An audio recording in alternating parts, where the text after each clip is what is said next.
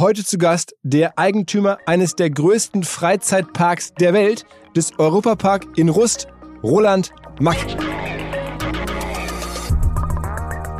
Es war dann auch relativ schnell klar, dass wir hier leben. Und ich habe äh, mal mitten im Park gewohnt, ganz mittendrin. Es war dann ein bisschen eng. Unten drunter war das Büro, oben drüber die Wohnung und daneben noch die Information. Also da gab es überhaupt kein Privat mehr. Dann haben wir mal für ein paar Jahre im Schloss gelebt. Da sind wir auch so mehr oder weniger mittendrin. Und jetzt wohne ich zwischen Dornröschen und Schneewittchen. Also, wenn ich abends nach Hause fahre und ein bisschen zu spät dran bin, dann schüttelt schon mal einer mit dem Finger und dann weiß ich ganz genau, jetzt wird es Zeit, dass du ins Bettchen gehst.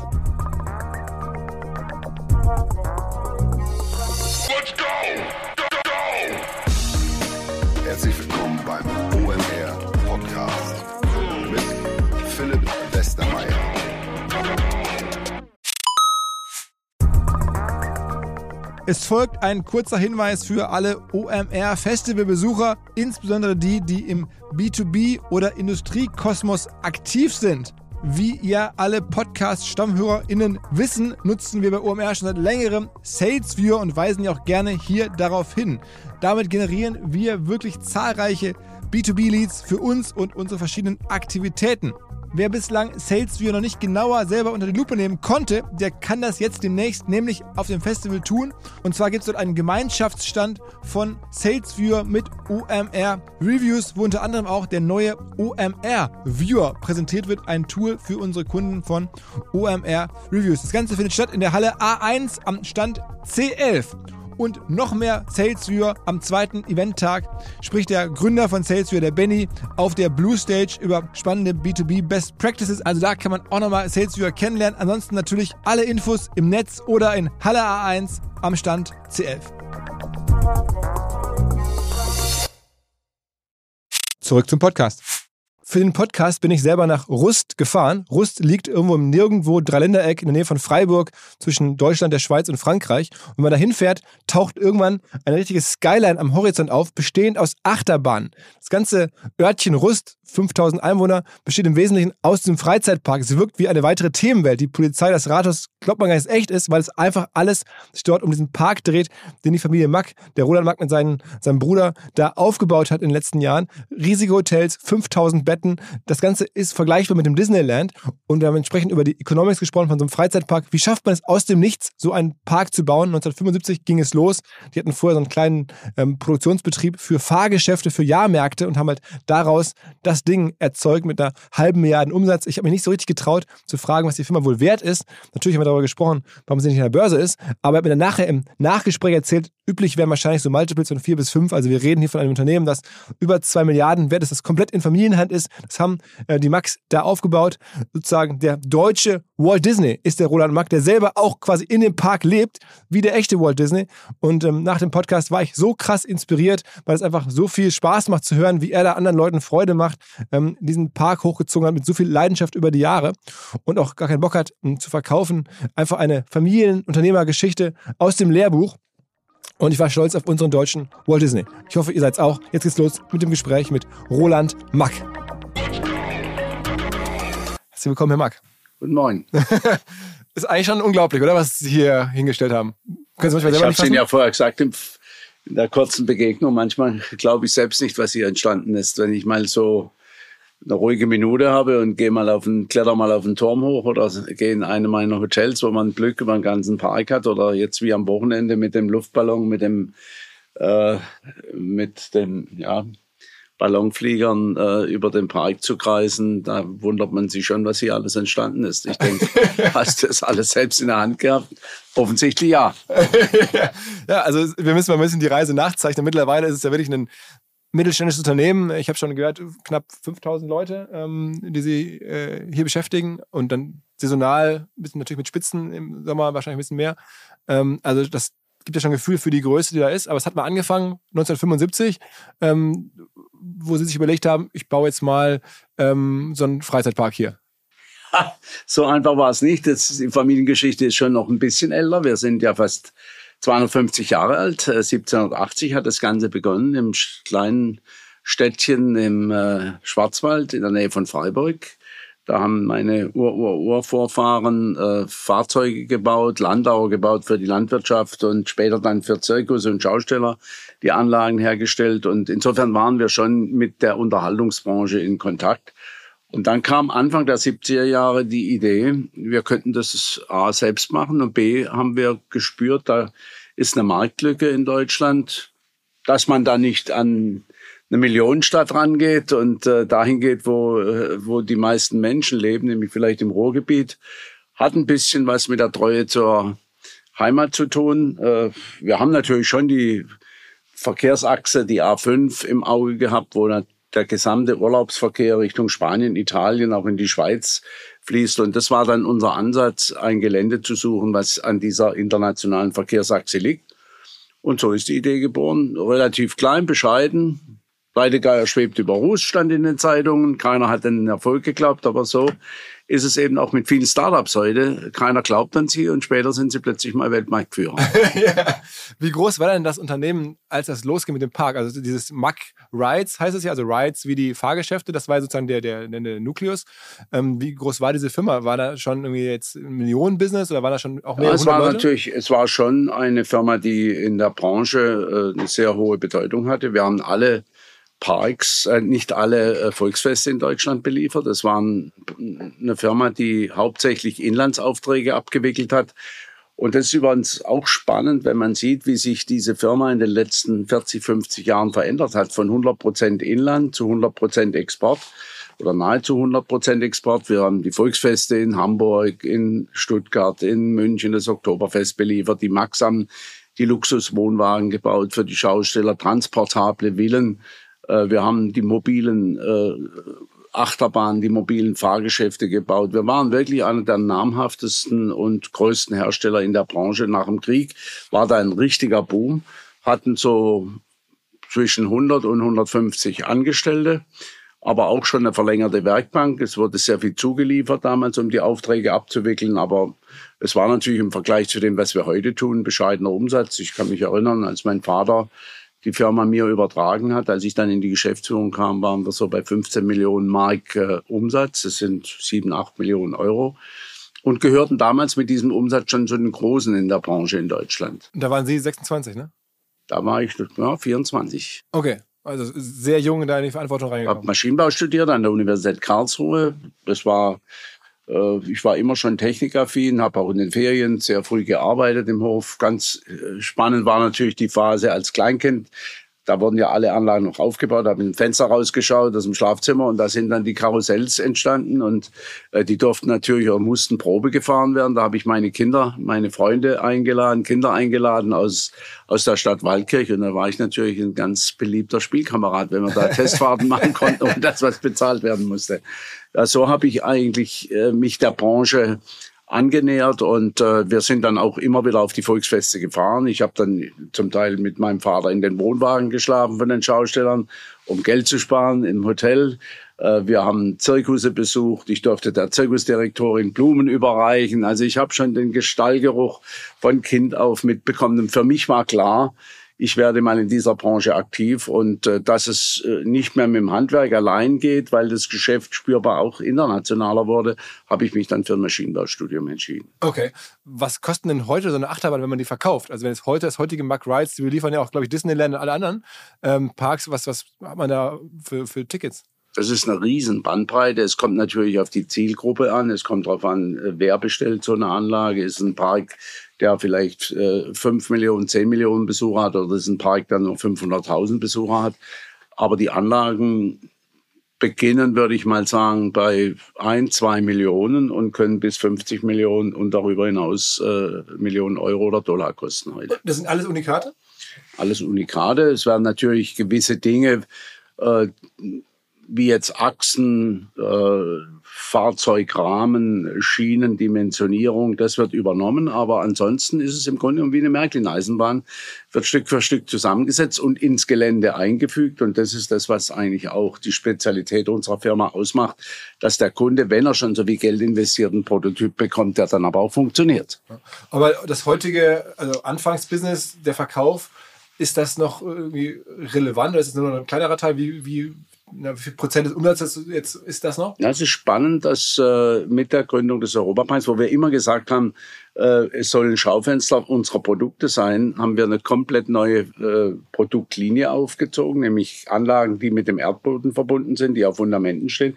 Das war ja beim Volksfest nicht der Fall. Das musste ja demontiert sein innerhalb einer Woche und wieder neu aufgebaut werden.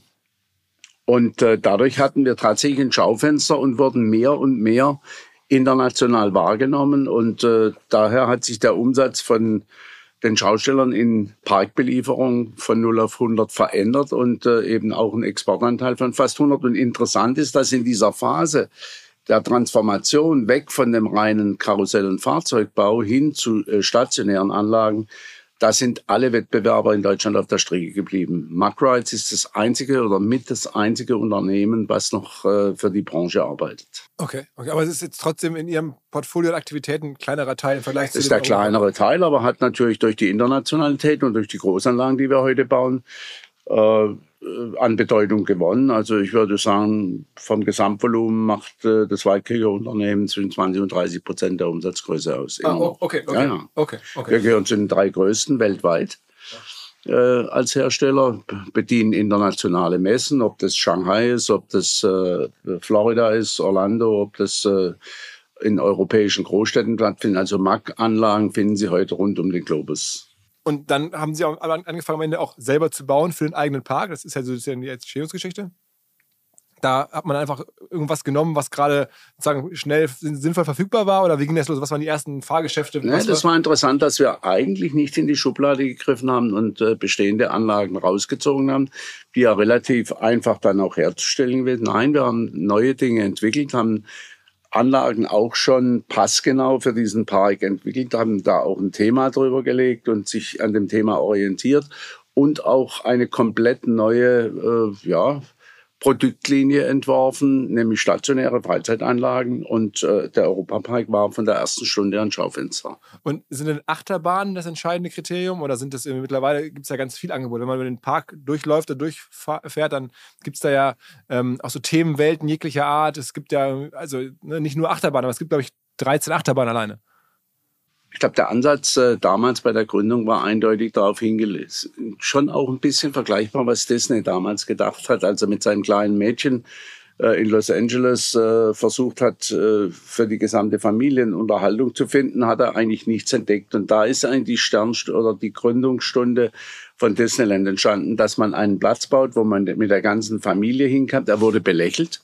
Die Schausteller damals, große Tycoone in den USA, haben mit ja, Arroganz die Modelle von Disney angeschaut und haben gedacht, nur Blumen, nur Landschaftsgestaltung, nur Gebäude, Architektur, vier Eingänge müsste sowas haben. Disney hat nur einen Eingang, das wird nie funktionieren, der geht pleite. Er hat auch sich komplett verschuldet, hat damals 17 Millionen äh, investiert, Dollar, das muss man sich mal vorstellen.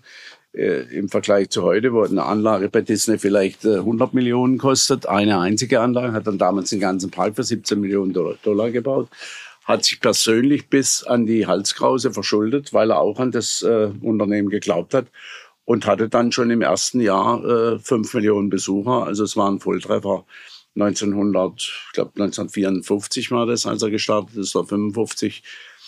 Und äh, genau das war auch unser Ansatz. Es war immer der Ansatz, auch unserer Familie jetzt nicht nur spektakuläre Achterbahnen zu bauen, sondern Platz, wo die Familie Freude haben kann. Der Opa der Vater, Mutter, das Enkelkind.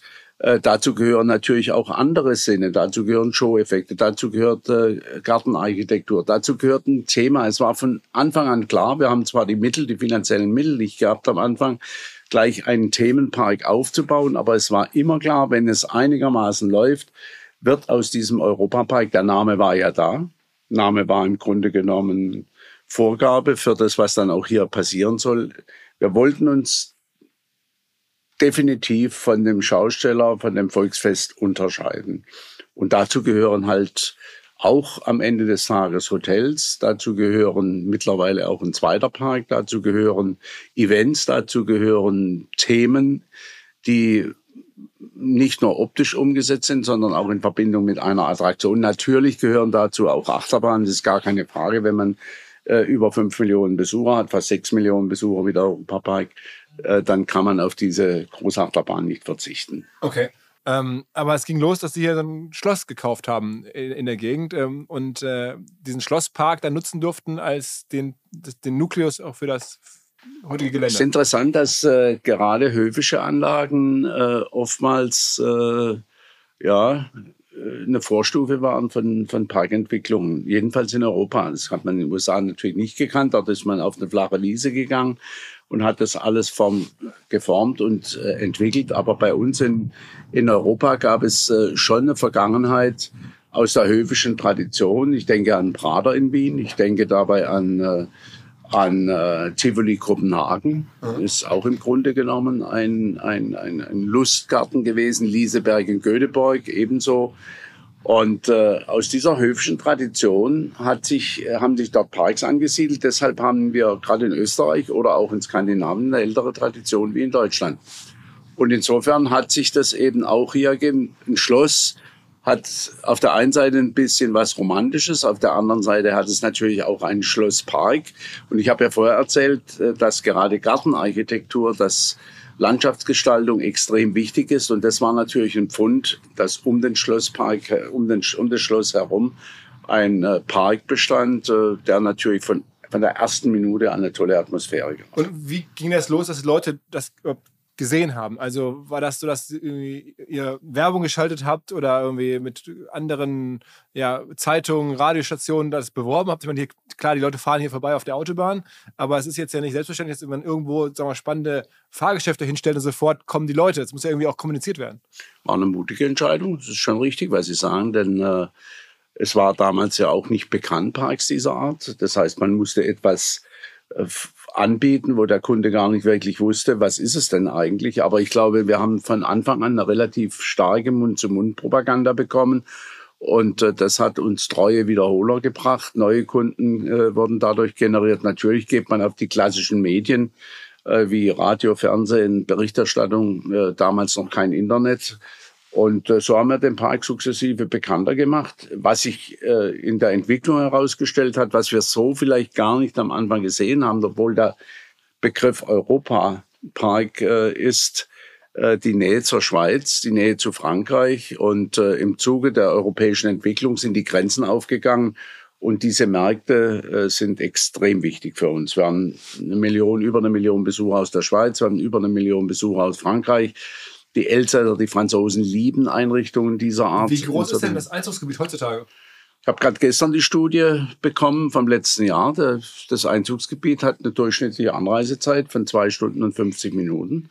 Das heißt, äh, das ist schon äh, ein erheblicher Umkreis, aus dem die Gäste kommen, im, im Mittel. Also wir reden das dann heißt, so von fast 300 Kilometern? Oder so? Ja, fast 300 Kilometer. Und äh, ich meine, allein im 150 Kilometer jetzt sind wir wieder bei der Großstadt, die eben nicht nebendran ist, äh, da leben dann doch 25, 30 Millionen Menschen. Aha.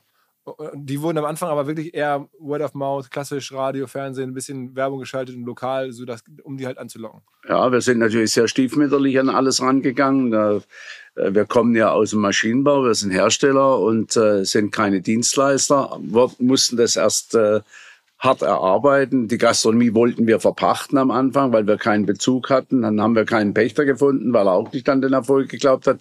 Heute ist das eine tragende Stütze im wirtschaftlichen Erfolg des Parks und so haben wir uns sukzessive herangearbeitet und äh, haben auch immer wieder weiterentwickelt. Mein Vater, ich erinnere mich noch, hat ein Schild aufgestellt, kam er eines Tages von Mack Rides, äh, da stand drauf, in den nächsten sieben Jahren werden immer wieder neue Attraktionen entstehen. Ich weiß nicht vor die, diesen Satz. Er hatte sieben Jahre, jedenfalls stand das Schild dann 20 Jahre, weil es waren dann immer wieder die nächsten sieben Jahre. So kam jedes Jahr wieder Neues dazu. Und ich glaube, das hat auch den Park so attraktiv gemacht, dass wir nie stehen geblieben sind, ihn weiterentwickelt haben, die Qualität nach oben gefahren haben und damit eben eine Fangemeinde hatten, äh, die uns treu zur Seite stehen, 80 Prozent Wiederholer. Das ist natürlich die Basis des Erfolgs. Okay, das heißt wirklich diese 5 Millionen Besucher im Jahr heutzutage, davon 80 Prozent, die dann sozusagen. Die schon mal im letzten Jahr oder vor zwei Jahren da waren. Also Wiederholer ist jemand, der einfach schon mal da war. Das sind, 80, das sind 80 Prozent. Okay. am Anfang die Finanzierung, ne, heutzutage nimmt man Eigenkapital oder irgendwie, war das denn also ähnlich wie bei Disney, auch verschuldet und bald zu Banken gegangen oder alles aus dem Cashflow? Es ist ja verrückt, dass äh, im Grunde genommen 64, 74, 20 Jahre später äh, wir die gleiche äh, Situation hatten, wie sie Walt Disney erlebt hat. Keine Bank, die mitmachen wollte. Eigenkapital, äh, das Haus meiner Eltern war bis unter die Dachkante verschuldet und das war überhaupt die größte Tat, dass mein Vater eben auch wirtschaftlich so hinter dieser Idee stand, weil er so überzeugt war, dass er selbst das, was er über Jahrzehnte in dem Unternehmen Markrights erarbeitet hat, ins Risiko gebracht hat, weil er voll und ganz von dem Erfolg überzeugt war. Okay, das heißt also wirklich alles aus eigenen Mitteln? Wir mussten damals sogar, ja, mein Großvater war ja Gründungsmitglied der Volksbank in Waldkirch. Da waren die Banken alle noch kleiner und äh, das Kreditvolumen hat nicht ausgereicht von unserer Hausbank, sodass sich mehrere Banken zusammengeschlossen haben, um das Kreditrisiko abzufedern und uns eben die Mittel zu geben, die wir für die Eröffnung gebraucht haben. Aha. Welche Dimension reden wir da? Also ja, wir haben 30 Millionen investiert damals. Äh, das war schon eine Größenordnung, vor allem dann, wenn sie äh, eine Investition tätigen, an die keiner glaubt. Ja. Es ist ja nicht so, dass man mit den 30 Millionen was gebaut hat, wo jeder gesagt hat, es muss ein Erfolg werden, sondern der Pleitegeier schwebt über Ruß, die Freizeitruine wächst und insofern bin ich auch ganz stolz, dass wir das geschafft haben und dass wir die Lügen geschafft haben, das ist schon ein gutes Gefühl. Und wenn man jetzt ein bisschen recherchiert, kann man sehen, bis heute gibt es eine Zahl, 700 Millionen sind jetzt über die all die Jahre investiert worden in den Park. Das ist Mittlerweile Euro. Ja, genau. Nicht mehr D-Mark und das ist schon richtig. Ich meine, das sind natürlich bescheidene Beträge, wenn ich dann die Grundinvestition 30 Millionen Mark, das sind 15 Millionen Euro. Heute investieren wir im Schnitt zwischen 50 und 70 Millionen Euro. Im Jahr? Im Jahr. Einfach nur in neue Fahrgeschäfte? Neue Fahrtraktionen, auch die Erweiterung in den Park, dann die Hotelanlagen. Wir haben mittlerweile schon über 300 Millionen Euro in Hotels investiert. Äh, das ist auch, äh, die Infrastruktur ist relativ teuer für die Erweiterung, die ganzen Erschließungsmaßnahmen ist mittlerweile natürlich eine ganz andere Dimension geworden. Also ich würde mal ganz einfach, wenn man jetzt hier so in Rust ist, dieser Ort Rust, das ist gefühlt der Europapark und da ist so ein, so ein, Ort drumherum. Also man weiß gar nicht mehr, was jetzt eigentlich erst da war. Ähm, der Bürgermeister hat immer, der Altbürgermeister hat immer gesagt, wir sind der der letzte Themenbereich des Europaparks. Ja, genau, so ungefähr ist es wirklich so. Also es gibt diese ganzen Themenwelt und dann gibt es da den Ort. Und es gibt ja auch Straßen, ne, die nach ihrem Vater oder nach ihnen benannt sind hier. Also man hat das Gefühl, man Was ist bei Sie schon alles gesehen haben. Ja, ja, ich habe mir alles, äh, alles angeguckt. Aber ist, also, man ist schon auch hier natürlich der größte Arbeitgeber. Ähm, hab, jeder, der hier in Rust lebt, äh, hat ein Ferienzimmer und im Sommer Zusatzgeschäft, weil dann Leute kommen, in den Ferienzimmern schlafen und in den Park gehen. Ähm, trotzdem ist es so, ähm, alle Hotels, die sind, haben sie bislang wesentlich alle selber gebaut. Ne? Immer selbst gebaut, aber es gibt mittlerweile natürlich, wie Sie sagen, einige Anbieter, sehr viele Anbieter. Wenn man überlegt, wir haben mehr, äh, fast mehr Übernachtungen wie die Stadt Freiburg. Dieses kleine Fischerdorf, äh, was im Grunde genommen nur von der Fischzucht und der Landwirtschaft gelebt hat, ist heute ein touristisches Highlight. Wir sind einer der beliebtesten touristischen Orte. Die freundlichsten Menschen äh, machen hier die Dienstleistung. Wenn man sich das äh, vor 50 Jahren oder vor 30 Jahren äh, gedacht hätte, was aus diesem Ort mal wird und dass jeder irgendwo von diesem touristischen Angebot abhängt, ist natürlich auch eine Herausforderung, dass man integriert ist in einem solchen Dorf, dass man zusammenhält, dass man gemeinsame Entscheidungen trifft. Wir haben jetzt gerade wieder eine große Achterbahn vorgestellt vorgestern. Da machen wir eine Bürgerversammlung, diskutieren das mit den Bürgern. Und interessanterweise, die Form der Bürgerversammlung hatten wir schon vor 50 Jahren. Denn dort nach der Kirche ist der Bürgermeister dann in eine Kneipe gegangen, hat da ein paar Bürger zusammengerufen und hat das Projekt Europapark vorgestellt. Und am Ende hat er gesagt, Rust wird aus dem Dornröschenschlaf erwachen. Und wie recht hatte er doch, äh, der Altbürgermeister. Und das war im Grunde genommen eine Frühform der heutigen Bürgerbeteiligung. wie, wie, äh, wie viele Menschen leben in Rust? Wie groß ist der so? Der Ort hatte zweieinhalbtausend Einwohner, als wir hier angefangen haben. Jetzt sind es viereinhalbtausend. Also er hat sich im Grunde genommen verdoppelt. Kommt auch durch die Arbeitsplatzsituation hier durch die Entwicklungsmöglichkeiten. Wir haben eine tolle Anschluss äh, mittlerweile durch den Park an die A5. Sie sind in 20 Minuten in Freiburg, in 20 Minuten in Offenburg. Also man ist mittlerweile auch ganz gut vernetzt. Und also wenn man das hört, ich meine, jeder Bürgermeister wahrscheinlich erste Amtshandlung sich bei Ihnen vorstellen oder, oder sagen wir mal nicht, das ist schon wahrscheinlich, wenn er der Wahl antritt, ähm, einmal kurz vorstellen. Ähm, ist es denn so, dass das gab es auch jemals irgendwie eine Art von, von naja, äh, äh, Gegenwind, dass die Leute sagten, okay, das wollen wir jetzt eigentlich nicht und der Ort wird immer größer oder ich meine, das, das ist jetzt ja komplett ein anderer Ort als, als vor 20, 30 Jahren. Ja, da haben Sie schon recht. Ich meine, das ist eine Stimmung, die man hören muss, aber äh, deshalb haben wir uns auch früh entschieden, hier im Ort zu wohnen, da wo wir arbeiten und letztlich auch als Bürger der Gemeinde zu sein. Ich selbst bin mittlerweile Ehrenbürger in der Gemeinde Aber man muss schon hinhören, man muss schon äh, mit den Menschen sprechen. Wir sind in den Vereinen integriert, wir helfen, wo es irgendwo geht und äh, nehmen natürlich relativ früh auch äh, Trends auf. Wir treffen uns mit dem Gemeinderat regelmäßig, zwei, dreimal im Jahr, wo wir natürlich auch hören, was ist, wie ist die Stimmung im Dorf, wie ist die Situation. Aber durch die Pandemie hat, Dorf, hat das Dorf natürlich gespürt, äh, was sie dem Europapark auch zu verdanken haben. Denn äh, es war hier relativ ruhig, sieben Monate, denn die Türen waren abgesperrt und kein Tourist kam mehr zu uns. Und da hat so mancher auch im Ort gemerkt, was er vom Europapark hat. Weiß noch sehr genau, wie mir vor vielen Jahrzehnten zum ersten Mal der Begriff Bausparen begegnet ist. Und zwar war damals mein Opa relativ sauer, weil ihm das damals angeboten wurde und es natürlich in seinem damaligen Alter schon sehr spät war. Aber jetzt fast forward einige Jahrzehnte und ich werbe oder ich weise hin auf ein Bausparangebot und glaube trotzdem, mein Opa wäre einverstanden und es macht sehr viel Sinn, insbesondere für Menschen, die erwerbstätig sind, die in ihren 20ern, 30ern oder 40ern sind. Das könnte wirklich top sein, wirklich helfen, sich Ziele zu erfüllen und vor allen Dingen zusammenzuarbeiten mit dem richtigen Partner. Und ich denke, die Expertinnen und Experten von der LBS sind solche und beraten euch Ihr sichert euch einfach jetzt schon die Kreditzinsen der Zukunft in der Hoffnung, dass sie auch in Zukunft möglichst attraktiv sein werden. Aber man weiß zumindest jetzt, zu welchem Zinssatz man eines Tages bauen kann. Und man spart halt bis dahin kleine Beträge, bekommt auch eine staatliche Förderung, wenn man jetzt anfängt zu sparen. Und man weiß, eines Tages, wenn ich das Geld zusammen habe, kann ich mit dem Darlehen und dem entsprechenden Zins, den ich heute kenne, sicher rechnen und loslegen. Also wer diese Bau- und Immobilienträume hat, bitte informiert euch nochmal im Detail bei der LBS. Ich weiß auch aus Jahrzehnten mittlerweile, die sind da, die Experten, die Bausparkasse der Sparkassen. Die haben zahlreichste Beraterinnen und Berater. Ihr findet hier in den Show Notes alle möglichen Informationen dazu, genauso wie unter kriegst du hin ein Wort kriegst du hin jetzt slash Bausparen.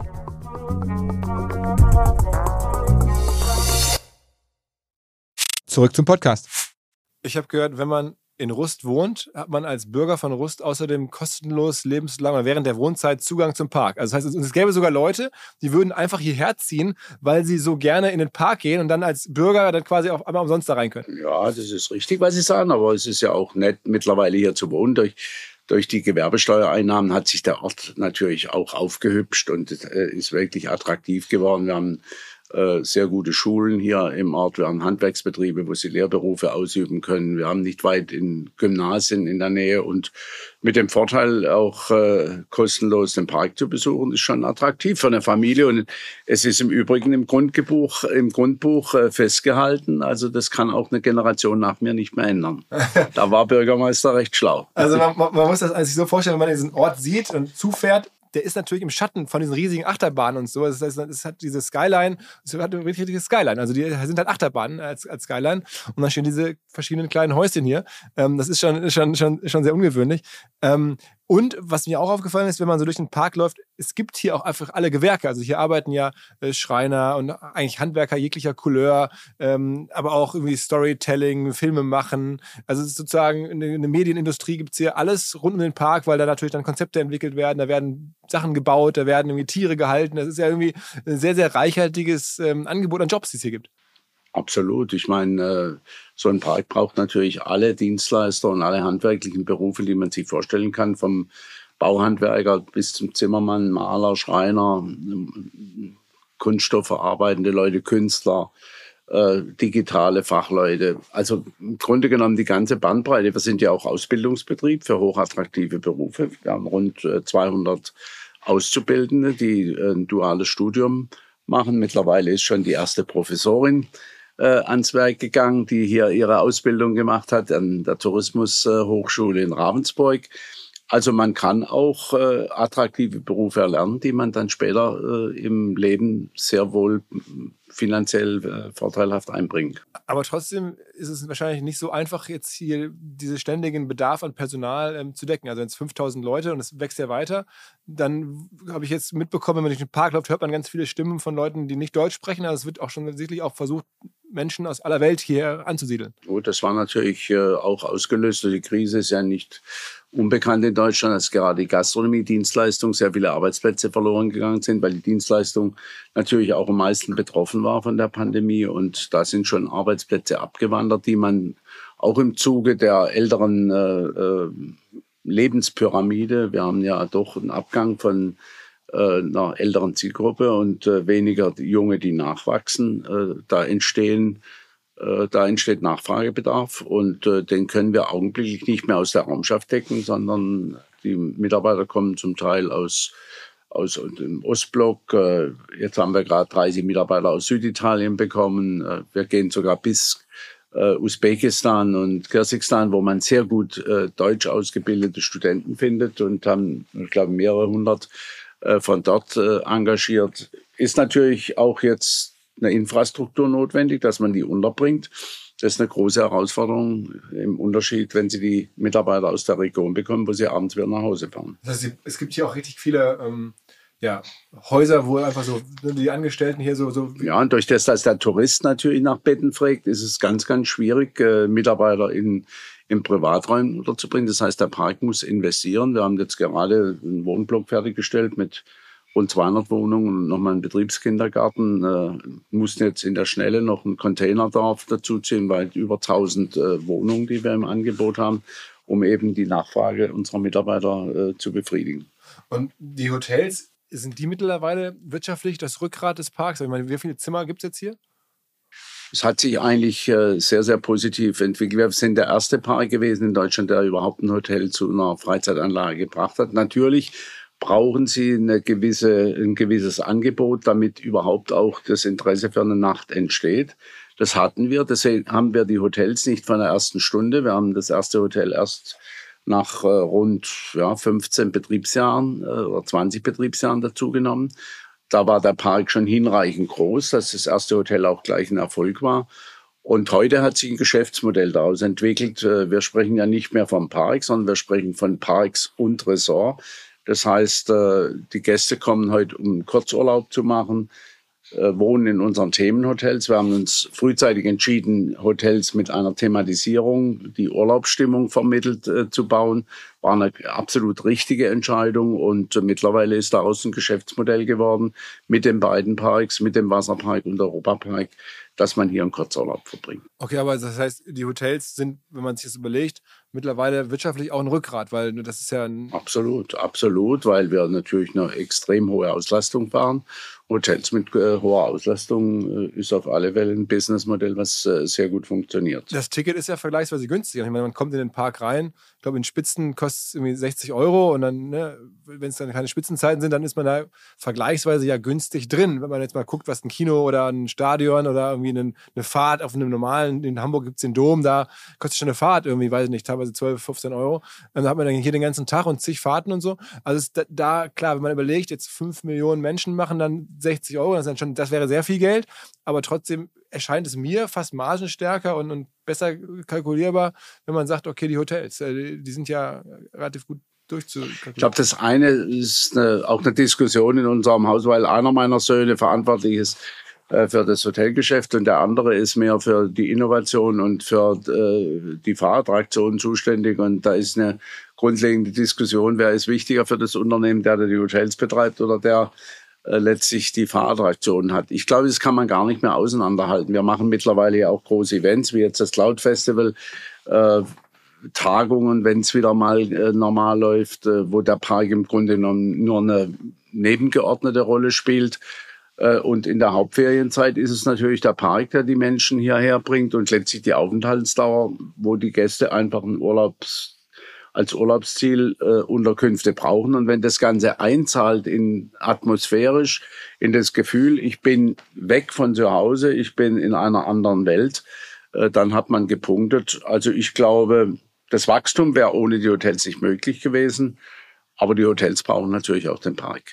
Und kommen dann auch andere Hotels jetzt zunehmend hierher und sagen, Mensch, hier ist ja irgendwie Bedarf, es gibt hier ähm, mehr Nachfrage, als, als die, die Kollegen selber stemmen können. Der Park ist ja da. Dann siedle ich mich jetzt in meinem Hotel auch an?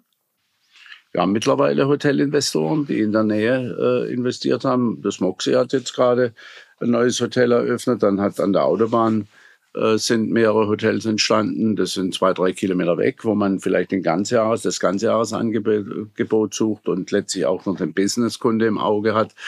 es ist schon spannend, was an Hotelübernachtungen in den letzten Jahren entstanden ist. Aber wir waren auch Treiber für die Hotelentwicklung bei anderen Parks. Nicht nur in Deutschland, sondern in ganz Europa. Mit dem Erfolg äh, dieses Businessmodells Europa Park haben sehr, sehr viele Kollegen nachinvestiert. Und ist äh, für euch jetzt hier gewünscht, dass hier Hotels eröffnen? Oder denkt ihr, nee, die nehmen uns am Ende Umsatz weg, lieber baue ich selber noch zehn weitere Hotels? Wir werden sicherlich äh, die Chance nutzen, auch äh, im Hotelangebot noch zu wachsen, weil wir natürlich diese verlängerte Wertschöpfungskette äh, sehen. Das ist für uns schon interessant und letztlich auch das, was äh, in, das, in den Erlebniswert einzahlt, dass das Hotel eben eine Fortsetzung der Atmosphäre vom Park sein kann. Äh, ich bin aber dennoch froh um jedes weitere Bett, was entsteht, weil es uns letztlich äh, Frequenz bringt. Und wie ist die Auslastung des Parks aktuell jetzt so? Also oder für das Jahr geplant? Also ist das dann immer voll der Park auch? Also die Hotels ja, aber der Park könnte man da jetzt, ich habe gehört, an, an, bestimmten Tagen sind so 40.000 Leute drin. Das ist dann schon richtig voll. Ähm, an so Sommertagen während der Ferien. Ähm, ist das Auslastungsmanagement noch ein Thema oder wo, wo ist, also ist das schon am, am Maximum?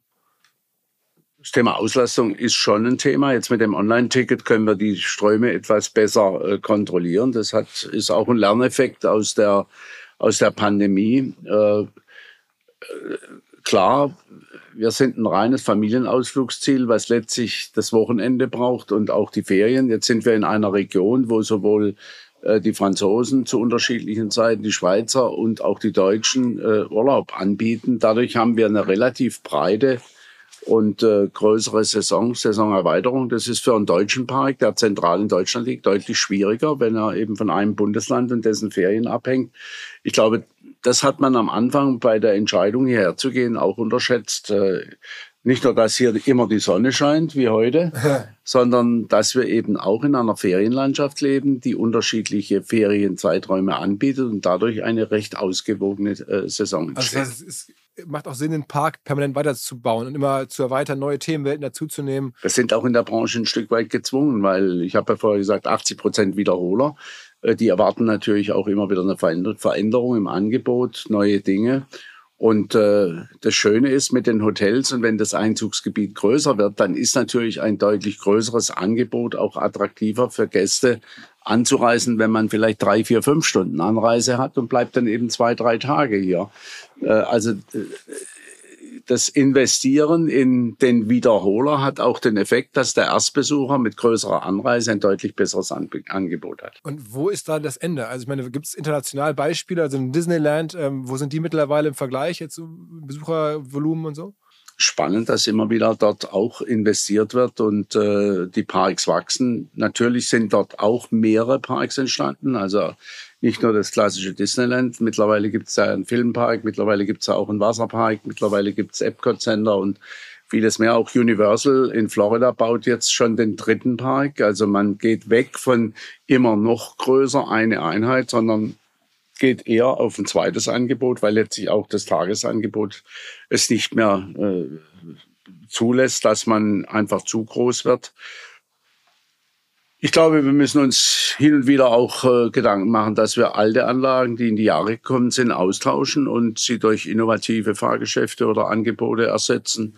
Das ist auch sicher äh, ein Punkt. Aber dass wir ständig nachinvestieren müssen, ist mit Sicherheit äh, gegeben. Das ist im Grunde genommen vergleiche ich es immer mit dem Feuer. Wenn man da kein Holz nachlegt, geht es in der Regel aus. Aber das heißt, man, der, der Park, die Anlage wird weiter größer. Also das irgendwie schon, wenn man jetzt überlegt, aktuell fünf bis sechs Millionen Besucher, das kann man dann noch auf zehn Millionen hochschieben und dann entsprechend noch fünf, sechs, sieben weitere Hotels bauen hier. Also ist das so wirklich die Vision?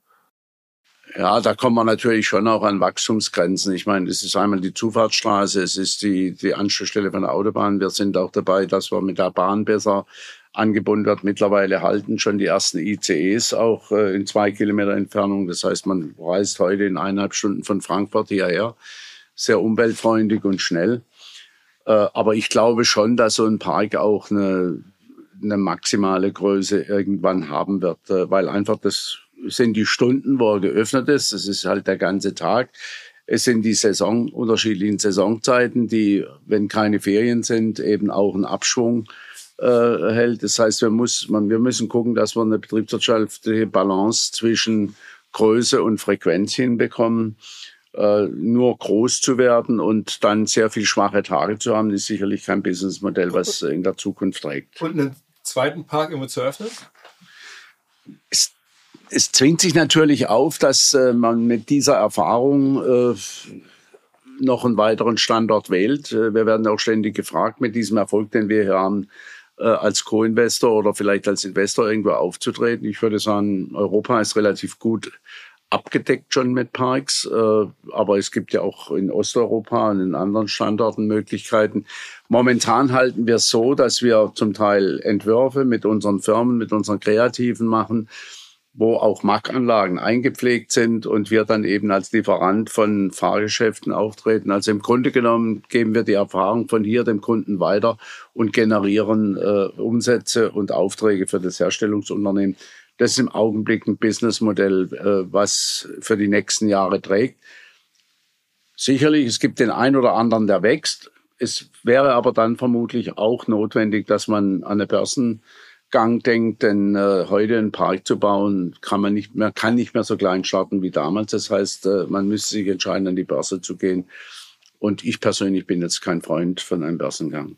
Okay, ähm, warum kann man nicht mehr so klein starten? Weil die Menschen sind äh, viel gereist, sie kennen sich aus in der Branche. Viele haben Amerika besucht. Äh, wir haben ja seit einigen Jahren den kleinen Bruder Disneyland in Paris. Äh, sie sind in zwei Stunden mit dem TGV von Straßburg in Paris. Also die Menschen wissen heute, wie gute, attraktive Parks aussehen. Und deshalb könnte man nie mehr so klein anfangen, wie wir das damals gemacht haben. Was sind denn die wichtigsten Wettbewerbe in Europa? Also der Efteling in Holland hört man immer wieder, Disneyland Paris. Was ist noch in Europa relevant? Ich vergleiche mich immer mit dem Kurzreiseziel im Mittelmeer. Das hat erstmal gar nichts mit Parks zu tun, weil ich sage, es bindet, ja, es bindet Zeit, es bindet Geld äh, und äh, da habe ich die Alternative, gehe ich für zwei, drei Tage mit dem Billigflieger nach Mallorca oder äh, nach Spanien oder äh, Italien oder besuche ich mit meiner Familie einen Themenpark. Und äh, insofern ist jede Freizeitattraktivität, die, die toll ist, die ein interessantes Angebot hat und Zeit in Anspruch nimmt, unser Wettbewerber. Man darf es gar nicht nur allein auf Disneyland oder auf äh, Efteling begrenzen. Ich würde sagen, diese Parks, die existieren mit einer hinreichend großen Distanz, sind eher Marketing-Effekt für uns, dass wenn man Disneyland besucht hat, dass man jetzt schauen wir uns mal den Europapark an. Ich glaube, das bringt uns eher Besucher, als dass es uns Besucher wegnimmt, wenn man gut ist. Und was, was sind noch, also habe ich was vergessen? Also bei den europäischen Parks, die jetzt sozusagen rein in ja, gut, Park ich habe vorher gesagt, Tivoli Kopenhagen ist ein sehr, sehr schöner Park. Lieseberg in Göteborg mag ich persönlich sehr gern. Portaventura in äh, Barcelona ist ein sehr schöner äh, Park, auch thematisiert. Äh, es gibt einige sehr schöne Anlagen in in England, ob das äh, Thorpe Park, Blackpool, äh, auch Legoland, Legoland äh, Billund, Legoland hier in Deutschland sind attraktive Angebote. In Frankreich haben wir einen Asterix-Park, Futuroskop. Es gibt schon einige. Also wir haben rund 500 Millionen Besucher in, in den europäischen Parks und äh, wir haben fast eine Milliarde Besucher äh, in den Parks weltweit. Aha. Und Sie selber fahren dann auch durch die Parks und rund um die Welt und gucken sich Sachen noch an? Durchs Internet ist man heute natürlich äh, schneller im Park und auch sogar auf den Fahrattraktionen, weil man ja On-Ride-Videos hat und viele Informationen. Äh, aber natürlich sind wir selbst auch dort und gucken es uns persönlich an, nicht zuletzt, weil wir auch Kunden besuchen. Es ist ja auch jeder Park nicht nur Innovator, äh, vielleicht auch Ideengeber für uns, sondern er ist gleichzeitig auch Kunde von uns. Und äh, insofern ist der Austausch immer da. Wir sind auf den internationalen Messen, wo wir ja sehr viel sehen, was weltweit passiert. Ob das jetzt Shanghai ist, dieses Jahr wäre Hongkong dran, wird zum dritten Mal wegen der Pandemie abgesagt. Äh, es ist äh, in Europa wird es London sein in diesem Jahr und die größte Messe unserer Branche ist in Orlando in Florida. Und ähm, warum ist ein Börsengang keine gute Idee? Ich glaube, ich wäre ein schlechter Vorstandsvorsitzender einer börsenorientierten äh, Unternehmung. Äh, ich, ich glaube, so wie wir unser Geschäft machen können mit dieser Leidenschaft, äh, äh, könnten Sie das in der Börse nicht ausführen. Gar keine Frage, wenn, wenn Sie Wachstum brauchen, weil Sie selbst nicht finanzieren können, um letztlich äh, erfolgreich zu sein am Markt, dann haben Sie keine andere Wahl. Aber noch können wir das durchschnittliche Investitionsvolumen und auch äh, die Manpower, die man für die Führung braucht, aus der eigenen Familie schöpfen. Und äh, dann ist das für mich im Moment immer noch das bessere Modell. Ich war ja oft Diskussionsgast bei Banken, als der Börsenhype äh, ganz groß war und äh, war dann einer der wenigen der Runde, der einen Börsengang äh, ja, der dem entgegengesprochen hat, eben genau mit diesen Argumenten. wir können das durchschnittliche Investitionsvolumen äh, stemmen und wir haben die Nachfolger und äh, insofern gibt es für mich keinen Grund, an die Börse zu gehen. Wie groß ist denn die Firma jetzt aktuell, so umsatzmäßig? Also, wie groß ist denn das Unternehmen jetzt aktuell umsatzmäßig? Eine halbe Milliarde. Eine halbe Milliarde. Mhm. Und es wächst auch jedes Jahr weiter. Wächst, ja. Ja, gut. Jetzt haben wir erst mal zwei Jahre, wo es richtig runterging. Ja. Und äh, wir sind mittlerweile extrem breit aufgestellt. Nicht nur, dass wir jetzt ein Park, Hotels, Gastronomiebetriebe haben. Übrigens der größte Gastronomiestandort an einem Punkt in Deutschland. Äh, nein, wir haben mittlerweile auch ganz moderne Firmen dazugenommen in der medialen Welt. Wir haben eine, eine Filmproduktionsfirma in Hannover gekauft, machen selbst Animationsfilme, produzieren VR-Brillen, sind weltweit unterwegs im Angebot mit diesen Artikeln und es integriert sich mehr und mehr das Ganze medial hier bei uns im Park. Ein Produkt, was in den nächsten Wochen äh, an den Markt geht, ist das äh, Restaurant der Zukunft, Adrenalin. Da wird die gesamte Kompetenz der Familienunternehmung mag äh, auf den Tisch kommen, angefangen von Medieninhalten über gastronomische äh, Top-Angebote und eben das Bewegen der Gäste durch, äh, durch den Raum von Mack Rides und das macht unglaublich viel Spaß. Und äh, ich glaube, wir sind da extrem gut aufgestellt, auch für die Zukunft, auch für andere, äh, diese Angebote auszuarbeiten und vielleicht eben weg vom Standard Rust eben in anderen Parks aktiv zu werden als kompetenter Lieferant, nicht nur von Fahrattraktionen, sondern von medialen Inhalten. Wir haben den Film für das Voletarium äh, produziert, haben mittlerweile mehrere Filme schon äh, dazugepackt, von Kasachstan über Mexiko. Und äh, sind da einer der besten Filmanbieter schlechthin äh, auf, am, am Markt, was diese Flugsimulatoren angeht. Nee, ist ein spannendes, ein, ein spannendes Produkt und äh, wie gesagt, die nächste Generation ist da voll in den Startlöchern und das ist absolut zuversichtlich, dass sie das auch erfolgreich machen. B2B-Verkaufsprozesse sind kompliziert. Nicht immer, aber ab und zu, das weiß ich selber und genau hier will Along mit seiner Lösung ansetzen. Also E-Mail-Schleifen vermeiden, E-Mail-Ping-Pong vermeiden, dafür sorgen, dass Verkäufer verstehen, was die Interessenten intern so abstimmen, vor allen Dingen dafür sorgen, dass die Materialien, die häufig solchen Mails angehängt sind, stets aktuell sind. Nur, wie kann das alles gehen? Was genau macht Along? Sie bauen sogenannte Along Spaces, also im Kern Digital Sales Rooms, in denen alle Materialien abgelegt sind, wo die ganzen Verkaufsschritte nachvollziehbar sind, wo bestimmte Menschen Zugang haben. Man muss nicht mehr in E-Mails suchen, man muss einfach in den jeweiligen Along Space reingehen, den man mit seinem Kunden dann teilt. Entsprechend kann man auch sehen, wer wann im Along Space drin war, was sich angeguckt wurde, wo neue Details vielleicht hinzugefügt wurden. Die Kollaboration wird also viel, viel besser. Along funktioniert am Ende wie ein Co-Pilot, analysiert also auch das Engagement, das Engagement der Interessentinnen und Interessenten und stellt Empfehlungen für die nächsten Schritte zur Verfügung. All das kann man innerhalb von wenigen Minuten aufsetzen und direkt mit dem eigenen CRM verbinden. Along ist natürlich DSGVO-konform, wurde 2022 erst gegründet. Wir von OMR dürfen mit einem ganz, ganz kleinen Teil an Along beteiligt sein und Along ist zu guter Letzt der Nummer 1 Treffer auf OMR Reviews im Bereich Digital Sales Rooms. Wer mehr wissen möchte, alle Infos Along Space, ein Wort alongspace.com slash OMR. Zurück zum Podcast generell ist ja Storytelling, also bei euch eine wichtige Kompetenz. Also man denkt, das ist Logistik und Maschinenbau und dann ist es irgendwie Service, aber es ist ja auch Inhalte. Also wenn man so guckt, ihr habt irgendwie, klar, es fing mal an mit so einer Euromaus, äh, aber mittlerweile gibt es ja ganz viele Charaktere, wenn man so durch hier rumläuft. Dann, ähm, also mein Lieblingsbeispiel war, das konnte ich kaum glauben, gibt es das Fahrgeschäft, das heißt, glaube ich, Piraten in Batavia. Und da gibt es da ähm, wurde mir erzählt, so eine Person, Bartholomäus, wie heißt er mit Nachnamen, ähm, den, er, den ihr euch ausgedacht habt, der dann da lebt und dann hat er einen Gegenspieler, also es ist wieder eine Comic-Welt oder eine, eine Fantasy-Welt und da gibt es ja ganz viele davon. Also wenn man hier so rumläuft, überall begegnen einem neue Figuren, die ihr geschaffen habt.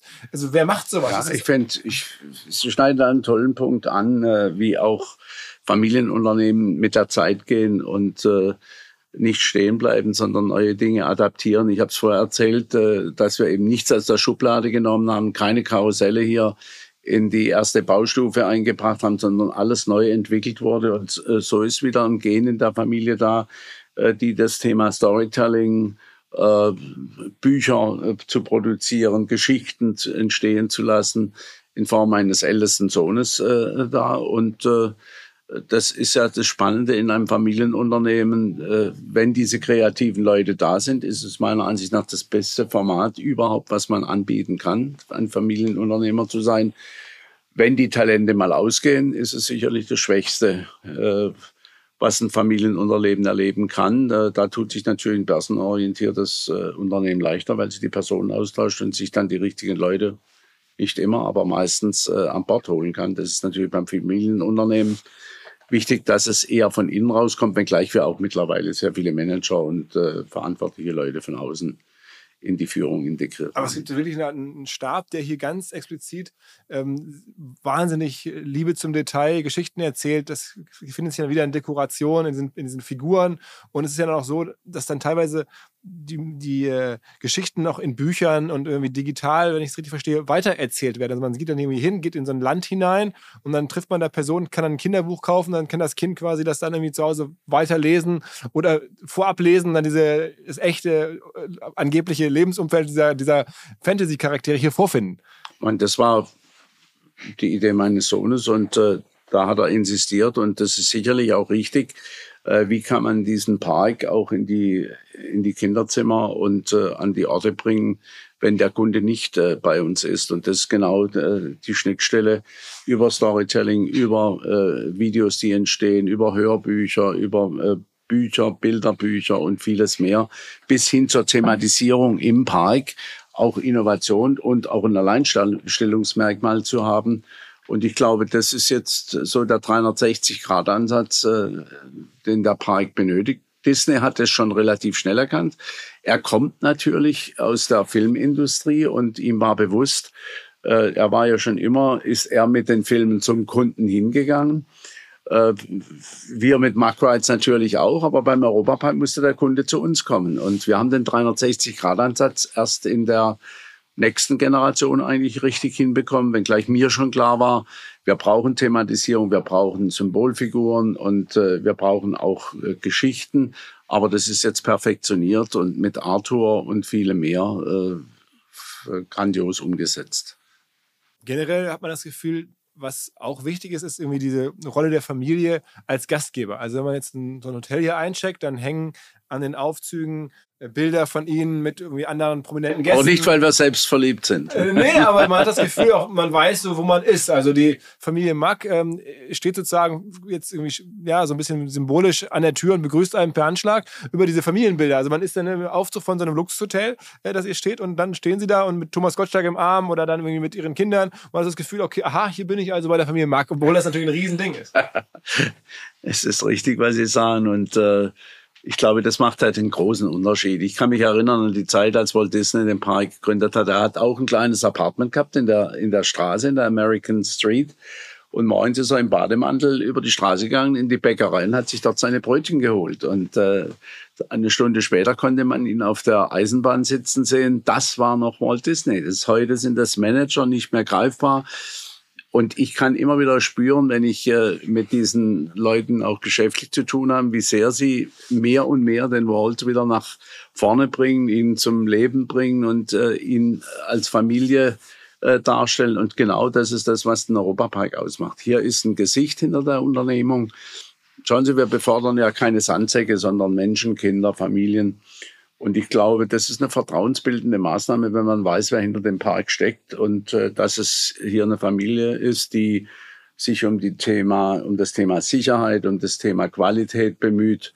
Das ist vertrauensbildend und äh, insofern, ein Freund von mir hat mal gesagt, es ist eigentlich bei euch wie in Nachbarsgarten. Ich finde das einen wunderbaren Satz, weil es ist nicht so ganz zu Hause, aber man fühlt sich wie zu Hause. Und wenn man das schafft, ich glaube, das ist auch die, das Erfolgsgeheimnis des Europaparks, dass man sich so fühlt, fast wie zu Hause, aber doch mit vielen anderen Anregungen. Man fühlt sich wohl und deshalb kommt man auch gerne zurück. Wenn man jetzt irgendwie fragt, wo wohnt denn eigentlich der Herr Mack selber, habe ich Ihre Kollegin aus der Kommunikation gefragt und dann hat die gesagt, der wohnt hinter, hinter Grimms Fantasywald oder sowas, hat er sein Haus. Also das heißt, ähnlich wie Walt ja, Disney haben Sie jetzt sozusagen direkt... Das ist verrückt, ich habe das auch nicht kopiert, das hat sich einfach so ergeben. Schauen Sie, der Familienunternehmer, der lebt in der Firma mittendrin. Wir haben schon, ich habe es ja vorher erzählt, aus dem Schlafzimmer rausgeschaut und haben die Karussells drehen sehen und dann raus und selbst eingestiegen. Und äh, ich glaube, es war dann auch relativ schnell klar, dass wir hier leben. Und ich habe äh, mal mitten im Park gewohnt, ganz mittendrin. Wirklich? Es war dann ein bisschen eng. Unten drunter war das Büro, oben drüber die Wohnung und daneben noch die Information. Also da gab es überhaupt kein Privat mehr. Dann haben wir mal für ein paar Jahre im Schloss gelebt. Da sind wir ja auch so mehr oder weniger mittendrin. Und jetzt wohne ich zwischen Dornröschen und Schneewittchen. Also, wenn ich abends nach Hause fahre und ein bisschen zu spät dran bin, dann schüttelt schon mal einer mit dem Finger und dann weiß ich ganz genau, jetzt wird es Zeit, dass du ins Bettchen gehst. Äh, aber ist es nicht auch, sag mal, irgendwie der Wunsch eines Tages mal zu sagen, ich jetzt hau ich mir, kaufe mir ein Haus in der Toskana oder irgendwie auf Mallorca oder sowas, also oder beendet man dann irgendwie auch wirklich bis zum ja, bis man nicht mehr kann, bleibt man hier und macht es weiter. Ja, wir haben schon natürlich äh, Ausweichmöglichkeiten und äh, wir haben auch immer versucht, einen Urlaub zu machen, gar keine Frage. Aber mittlerweile, äh, wenn Sie so ein großes Unternehmen haben mit dem Wachstum, dann lässt Sie natürlich das Unternehmen nicht, nicht los. Aber äh, für mich, ich weiß gar nicht, wer das mal gesagt hat, such dir einen Be Beruf aus, äh, der dir richtig Spaß bringt, dann musst du das ganze Leben nicht arbeiten. Ich finde, das trifft extrem für mich zu. Es ist Leidenschaft, es macht Spaß, es macht Freude. Und manchmal, wenn ich so zurückblicke, dann frage ich mich, wo sind die Jahre geblieben? Ich war einer der allerjüngsten und wenn ich heute in der Welt rumgucke, ist keiner mehr meiner CEOs überhaupt noch zu finden. Die sind alle schon Jahrzehnte im Ruhestand oder auf dem Friedhof und äh, ich komme mir manchmal vor wie Methusalem. Äh, als ich hier vor 50 Jahren angefangen, wie schnell diese Zeit vergeht, das hängt doch sicher damit zusammen, dass man eigentlich fast jeden Tag gerne zur Arbeit ging, die keine war. Wie alt sind Sie jetzt? Bitte? Wie alt sind Sie jetzt heute? Wie, wie alt? 72. 72. Also äh, wirkt ja noch irgendwie sehr, sehr agil und sehr, sehr also voll im. Ja, offensichtlich äh, kann man auch mit viel Arbeit äh, ja, sich jung erhalten. Ich glaube, Geist und Körper wird ja auch geschult, gefordert durch, äh, durch Arbeit, vor allem dann, wenn sie einem Spaß macht. Und äh, ich kann das nur jedem eigentlich als Empfehlung geben, äh, sich eine Arbeit zu suchen, wo er Freude hat, dann empfindet er es nicht als solche und äh, ja, Leben geht eigentlich zu schnell runter. Und, und, sind Sie denn diese neuen Themen, jetzt Instagram und generell digitalen Fragen, das machen dann wahrscheinlich eher Ihre Söhne?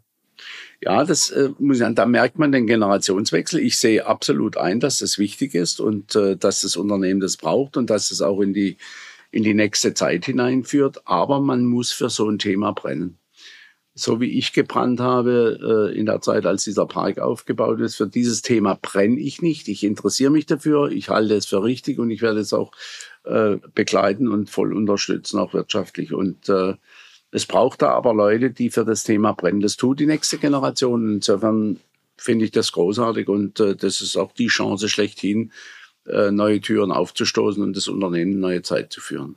Und jetzt sozusagen am Ende sozusagen der Reise jetzt war dann statt irgendwie ein großen Jubiläumsfest auf einmal Pandemie. Das äh, ist ja auch krass, also dass sie sozusagen das wahrscheinlich auch nicht erwartet haben und man kann lesen, dass das irgendwie kann man sich auch ausrechnen, wahrscheinlich mehrere hundert Millionen äh, das Unternehmen gekostet hat. Also die, die Corona-Pandemie, die, die, die Schließung äh, temporär.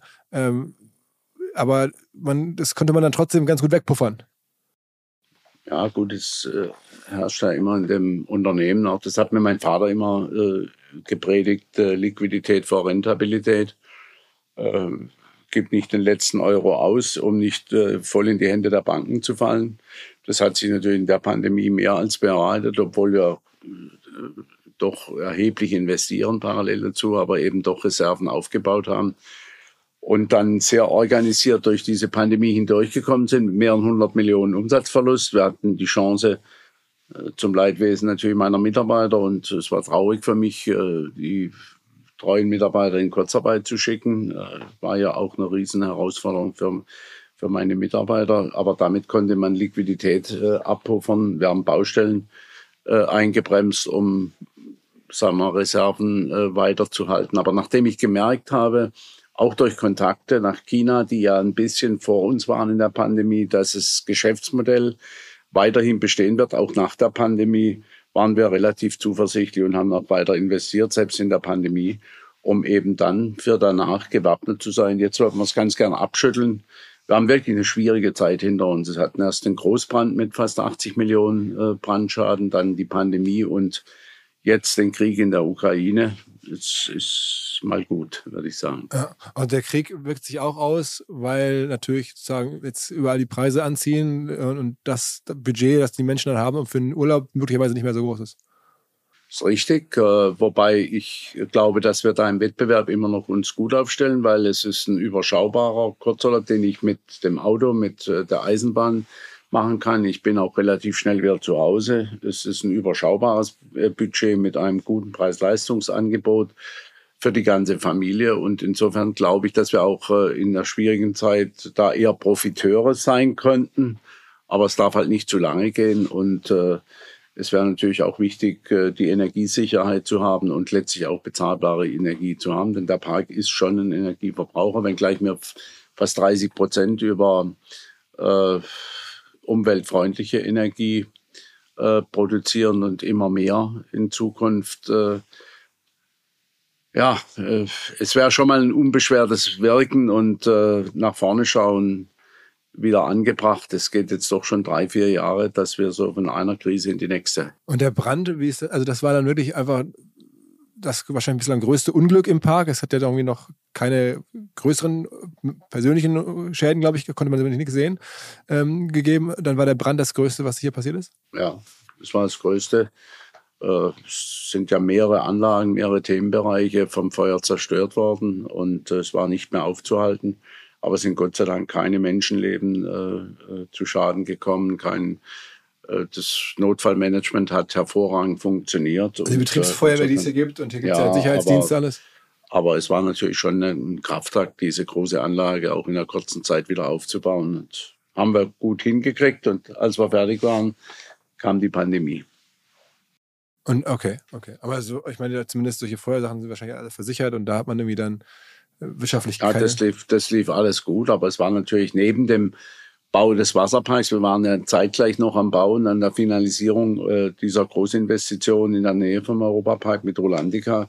Äh, das kam zeitlang, zeitgleich zum Brand. Insofern war das schon eine extreme Herausforderung, auch von der Manpower her und äh, letztlich auch äh, der Park musste ja parallel betrieben werden mit großen Einschnitten. Haben wir das ganz gut hingekriegt. Und Sie haben dann, kann man auch nachlesen, irgendwie, als es da gebrannt hat, das war am Samstag, ähm, dann war da natürlich Feuerwehr und alles, stellt man sich vor, und dann haben Sie nachts gesagt, wir machen morgen wieder auf.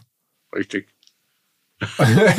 ist ja auch eine hat gute sich, der, hat sich die Feuerwehr und die Polizei mal tief in die Augen geguckt und haben das sehr bezweifelt, aber dann in so einer Minute braucht es halt einer, der nach vorne guckt und sagt, äh, das muss so sein und das, ich schicke jetzt nicht Familien und Kinder nach Hause, die sich auf diesen Tag gefreut haben und wahrscheinlich schon im Auto sitzen und wieder auf der Anfahrt sind, sondern wir versuchen das und wir haben es tatsächlich hinbekommen.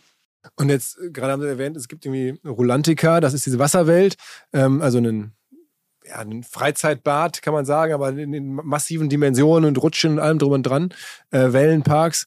Ähm, wer kommt auf so eine Idee? Also sitzt man dann zusammen oder sitzen Sie dann da abends und sagen zu Ihrer Frau, jetzt auf den Wasserpark hätte ich doch noch Bock drauf? Oder? Nee, wir haben natürlich das beobachtet. Ich habe ja vorher gesagt, die Destination musste attraktiver werden und äh, die Aufenthaltsdauer durch Angebote erweitert werden. Und da guckt man sich natürlich schon um, was kommt da alles in Frage. Äh, ist es ein Museum? Ist es mehr ein sportives Angebot? Ist es äh, ein Wasserangebot? Ist das Wasserangebot Outdoor, Indoor? braucht es Themenwelten dazu, braucht es weitere Hotels und äh, in der finalen Abstimmung sind wir dann eben mit Fachleuten auch im Kreise der Familie, es geht ja hier um eine hohe Investition, zum Ergebnis gekommen, der Indoor-Wasserpark ist die richtige Entscheidung. Und ich habe gerade gestern äh, habe ich die Unterlagen bekommen von unserer jährlichen Besucherbefragung. Die Unterlagen bekommen von unserer jährlichen Besucherbefragung wo man sieht, weil ein großes, äh, große Sorge war, äh, könnte so ein Wasserpark, ein zweiter Park, das Angebot des Europaparks kannibalisieren. Das heißt, sie investieren sehr viel Geld in eine neue Einrichtung und äh, refinanzieren das mit einem Verlust in der alten Anlage.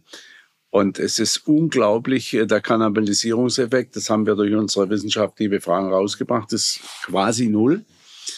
Äh, sondern es führt genau zu dem, was wir uns gehofft und erwünscht haben, dass die Gäste sagen, wir besuchen beides und machen einen Kurzurlaub. Das heißt, wir werden jetzt weiterhin Druck auf die Betten bekommen und äh, werden beide äh, Einrichtungen auslasten können durch diese Ansage.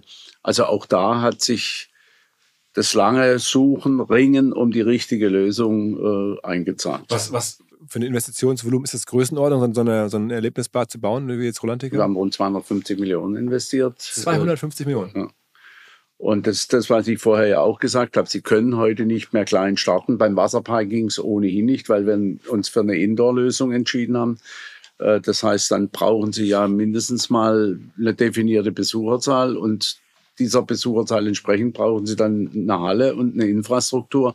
Und damit kommt dann so ein Investitionsvolumen zusammen. Das gleiche wäre jetzt, wenn Sie einen neuen Park starten, äh, wüssten Sie wahrscheinlich, was Sie am Besucher erwarten, zu erwarten haben und äh, dementsprechend müssen Sie Investitionen danach ausrichten. Da heute viele Menschen wissen, was Parkangebot ist, ist da natürlich der Zusammenhang zwischen Besucherzahl und Investitionsvolumen schon erheblich, wenn Sie attraktiv mitspielen wollen.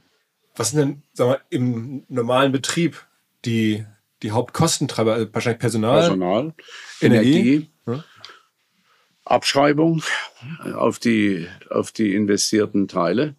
Das sind die Hauptkostenträger.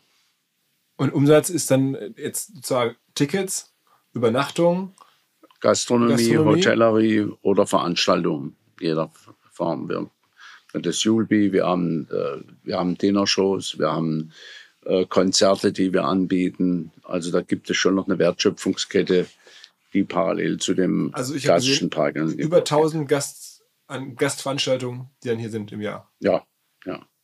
Und? Von klein bis groß. Es geht los mit Geburtstagsfeiern, Hochzeiten, Firmenveranstaltungen, äh, Rittermahl, Abendveranstaltungen jeglicher Art, Themenfeste, äh, dann unsere Dinnershow, die sehr erfolgreich läuft, von Mitte November bis äh, Mitte Februar oder Anfang März, äh, wo wir ein hochkarätiges äh, Showprogramm mit gutem Essen, mit sehr gutem Essen servieren. Wir haben ja auch hier Sternegastronomie an Bord, haben Sie ja sicher auch gesehen, mit dem Emmelite schon mehrere Jahre den zweiten Stern verteidigt.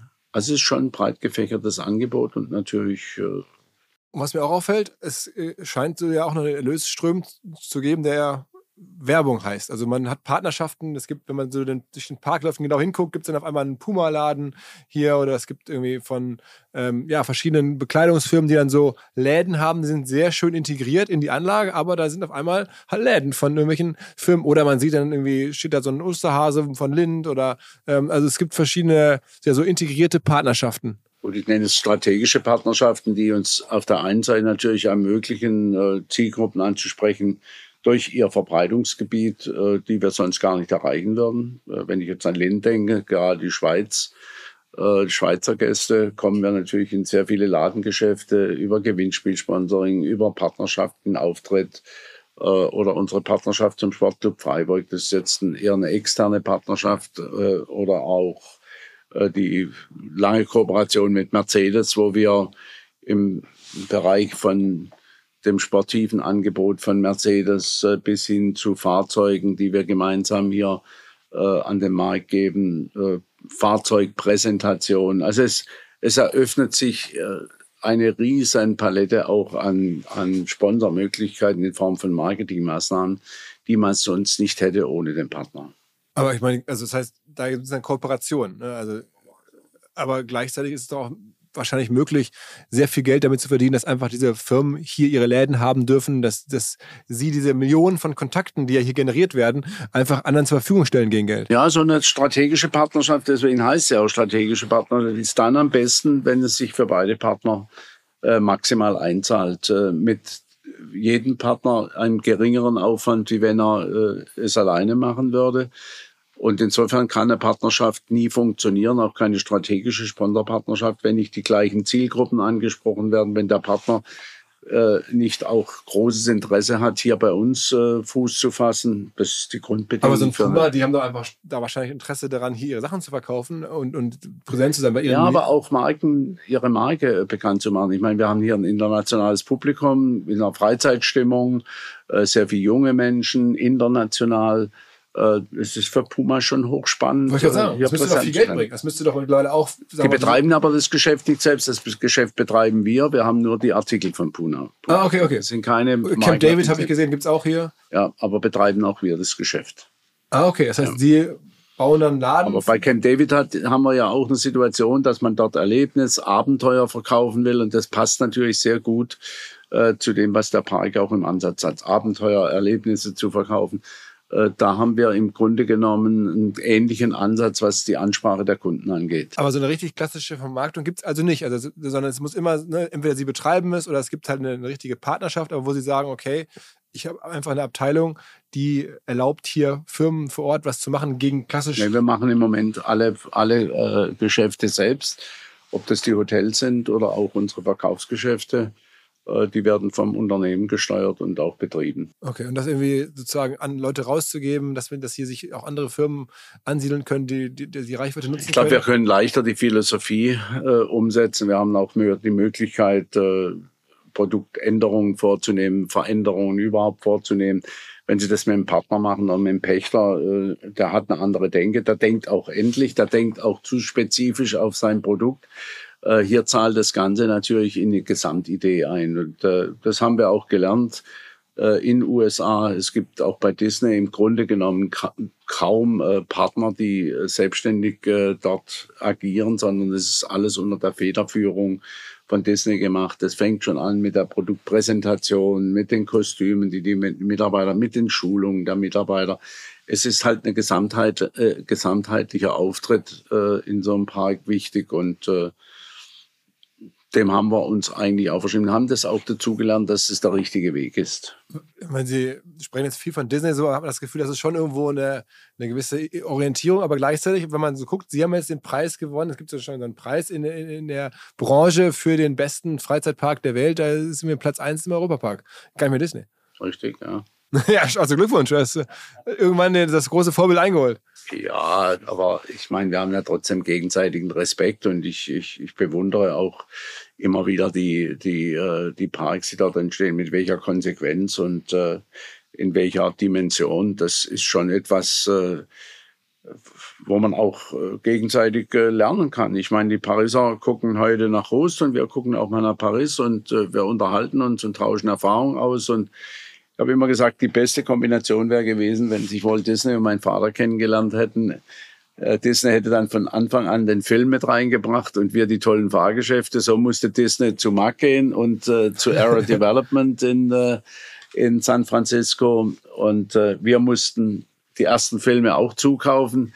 Mittlerweile machen wir die Filme äh, selbst und äh, Disney baut noch keine Fahrgeschäfte, aber hat es auch schon mal versucht. Also diese Kombination, die wäre natürlich nochmal etwas, was man nachholt. Es ist zu spät. Äh, Disney ist kein Familienunternehmen mehr.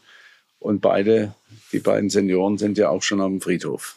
Okay, verstanden. Und die, die nächste Generation übernimmt, das heißt, die ähm, übergeben das irgendwann Schritt für Schritt und dann halten sie im Hintergrund, aber noch sind sie ja Forschungsvorsitzender. Ja gut, das ist Ziel. Wir haben ja eine Familienverfassung gemacht in den letzten Jahren, wo wir diese diese Punkte auch festgeschrieben haben, dass wir Familienunternehmen bleiben wollen und dass wir gewisse Vorstellungen haben, wenn jemand im Familienunternehmen mitarbeitet, äh, wie sein Beitrag sein soll. Äh, wer schon fast 250 Jahre alt ist, ich meine, ich bin der siebten Generation, die nächste ist die achte Generation, die sind ja voll integriert, auch als Gesellschafter und Geschäftsführer schon. Äh, die Hoffnung, dass das in der nächsten Generation noch gut weitergeht, ist äh, sehr groß. Das äh, geht davon aus, das wird funktionieren, wenn die Rahmenbedingungen für, für das Betreiben eines solchen Parks bleiben, wie wir sie haben, dann sehe ich da kein Problem. Die Aber noch sind Sie auch ähm, offiziell der, der, der, Chef des Ganzen? Ich bin immer noch, ja, ist richtig. Und es ist ja im Familienunternehmen so, dass man, äh, wenn es die Gesundheit erlaubt, äh, die Verantwortung sukzessive überträgt. Äh, das haben wir schon rechtzeitig gestartet, haben dann, wie gesagt, den ein oder anderen Rückschlag äh, noch wegstecken müssen mit dem Brand, mit der Pandemie, wo natürlich meine Lebenserfahrung, Berufserfahrung schon sehr hilfreich war für die nächste Generation. Aber der Prozess läuft weiter und äh, das operative Geschäft wird mehr und mehr an die nächste Generation übertragen. Ist denn nicht auch jetzt in der Pandemie der Gedanke immer gekommen, man könnte oder müsste vielleicht auch ein bisschen mehr diversifizieren. Ne, ich, jetzt das alles Risiko der Familien, jedes Jahr solche großen Investments, alles in einem Park hier in dieser Gegend. Ähm, die Rides, die Firma hängt ja auch hier mit dran oder an einem ähnlichen Geschäft zumindest, verkaufen ja auch Rides und andere. Also man hat das Gefühl, das ist natürlich schon irgendwo fast ein Klumpenrisiko. Oder gibt es einen separaten Immobilienarm, den sie irgendwie betreiben, wo man sagt, ich kaufe auch Wohnungen weltweit oder sowas? Ja, gut, ich meine, Sie müssen sich im Leben ja mal für eine Sache entscheiden. Und äh, äh ich habe ja gesagt, äh, ich habe relativ schnell erkannt, dass das Geschäftsmodell Europapark äh, Kurzreisedestination auch nach der Pandemie bestehen wird. Und wenn man zurückschaut, da diskutieren wir ja oft äh, drüber. Wenn Sie jetzt äh, Disney nehmen, äh, in einem Land wie USA mittlerweile auch schon über 60, 70 Jahre alt, äh, Parks weltweit blühen, wenn sie gut gemacht sind. Ich glaube, das Thema Unterhaltung in der Arbeitswelt, äh, in der Nähe der Arbeitswelt, wird immer Bestand haben. Natürlich muss man wachsam sein, dass das Angebot nicht an den Kunden vorbeigeht. Und mein Credo jeden Tag ist, das Unternehmen vom Gast her denken. Wenn Sie diversifizieren, ist die Frage, ob Sie dann noch in den anderen Bereichen genauso stark sind, wie wenn Sie sich konzentrieren. Wir waren der Meinung, konzentrier dich, mach das Beste aus dem, was du dir täglich vornimmst und damit hast du die größten Überlebens Überlebenschancen der Worst Case, an den ich jetzt gedacht hätte, laienhaft wäre irgendwie ein Todesfall hier. Ne? Also irgendwie eine Achterbahn. Es gibt ja ab und zu mal auf der Welt, dass irgendwie so eine Achterbahn auch mal entgleist oder sowas. Oder ne, ab und zu liest man das. Und das einmal dann in der Presse, die Nachricht, die wäre ja wahrscheinlich auch sehr, sehr schwierig zu verarbeiten. Erstmal. Gut, da ist natürlich auch wichtig, äh, dass die Schuldfrage geklärt ist, dass sie nicht persönlich, äh, dass ihnen nicht persönlich vorgeworfen wird, dass sie unachtsam waren wenn Sie die Vorschriften einhalten, die Wartungsvorschriften einhalten, äh, ist ein Risiko nicht auszuschließen. Ein Unfallrisiko ist ganz klar. Aber wenn man weiß, dass das Unfallrisiko auf Achterbahnen und äh, auf schnellen Fahrtraktionen deutlich kleiner ist als Autofahren oder andere Transportsysteme, dann äh, wird das auch das Bild ein bisschen verrückt, weil wir natürlich beim Unfall in einem Park oder in einem Fahrgeschäft eher auf der Titelseite erscheinen. Ja.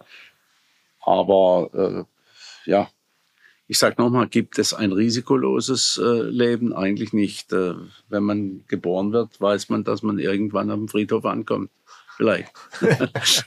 okay, okay, also ähm, ich glaube, das ist jetzt vielleicht nicht ganz thematisch ein gutes Ende, aber Sie machen mir fast ein schlechtes Gewissen, weil ich immer gedacht habe, wenn ich hier die Höchstleistung bringe, wenn ich äh, das Beste bringe an jedem Tag, dann hat auch das Unternehmen eine Riesenchance, äh, weiter zu existieren und äh, natürlich, wenn sie so ein paar Punkte hochspielen, äh, muss man aufpassen, dass man äh, die nicht zu sehr in eine Position äh, bringt, sondern dafür schaut, dass es eben nicht eintritt durch vorsichtige Maßnahmen, durch äh, saubere Kontrollen, durch ständiges Schulen des Personals, durch äh, äh TÜV-Abnahmen und viele mehr Sicherheitschecks. Aber ein Restrisiko haben sie natürlich auch. Aber wenn sie heute im Zug sitzen oder im Auto nach Hamburg fahren, dann haben sie wahrscheinlich auch ein Risiko. Und dann sollten sie sich vielleicht überlegen, ob sie nicht bei mir bleiben. ja, also, also auf, auf, jeden Fall sehr, sehr schöne Tage wären das. Ähm, und also Sie müssen sich wirklich keine Sorgen machen. Ich bin extremst äh, inspiriert und begeistert von dem, was Sie hier gebaut haben, wie Sie es gebaut haben, äh, mit, dem, mit dem Spirit und äh, der Art darüber nachzudenken und auch der Risikobereitschaft. Es ist äh, also für mich äh, unfassbar, hier mal einmal gewesen sein zu dürfen und hier diese Fragen ähm, stellen zu dürfen. Ähm, das hat mir wirklich super viel Spaß gemacht. Und ähm, ja, vielen, vielen Dank äh, für die Zeit. Danke auch. Das hat richtig Spaß gemacht. Und manchmal haben Sie mich sogar zum Nachdenken gebracht, dass ich immer durch den Tagesablauf eigentlich verdränge und äh, äh, ist es aber auch gut so. Bei den Max ist das Glas eigentlich immer halb voll und nicht halb leer. Und äh, das soll auch so bleiben. Alles klar, okay, vielen Dank.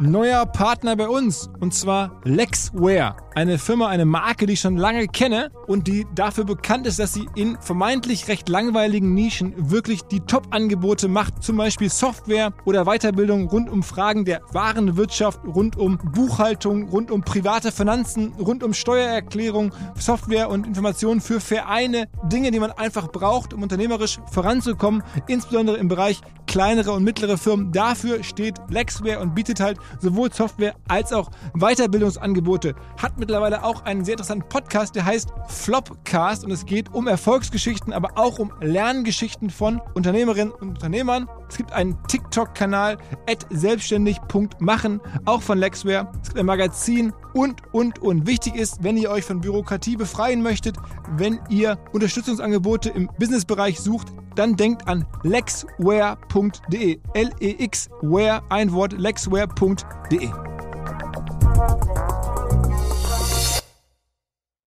Zurück zum Podcast. Dieser Podcast wird produziert von Podstars bei OMR.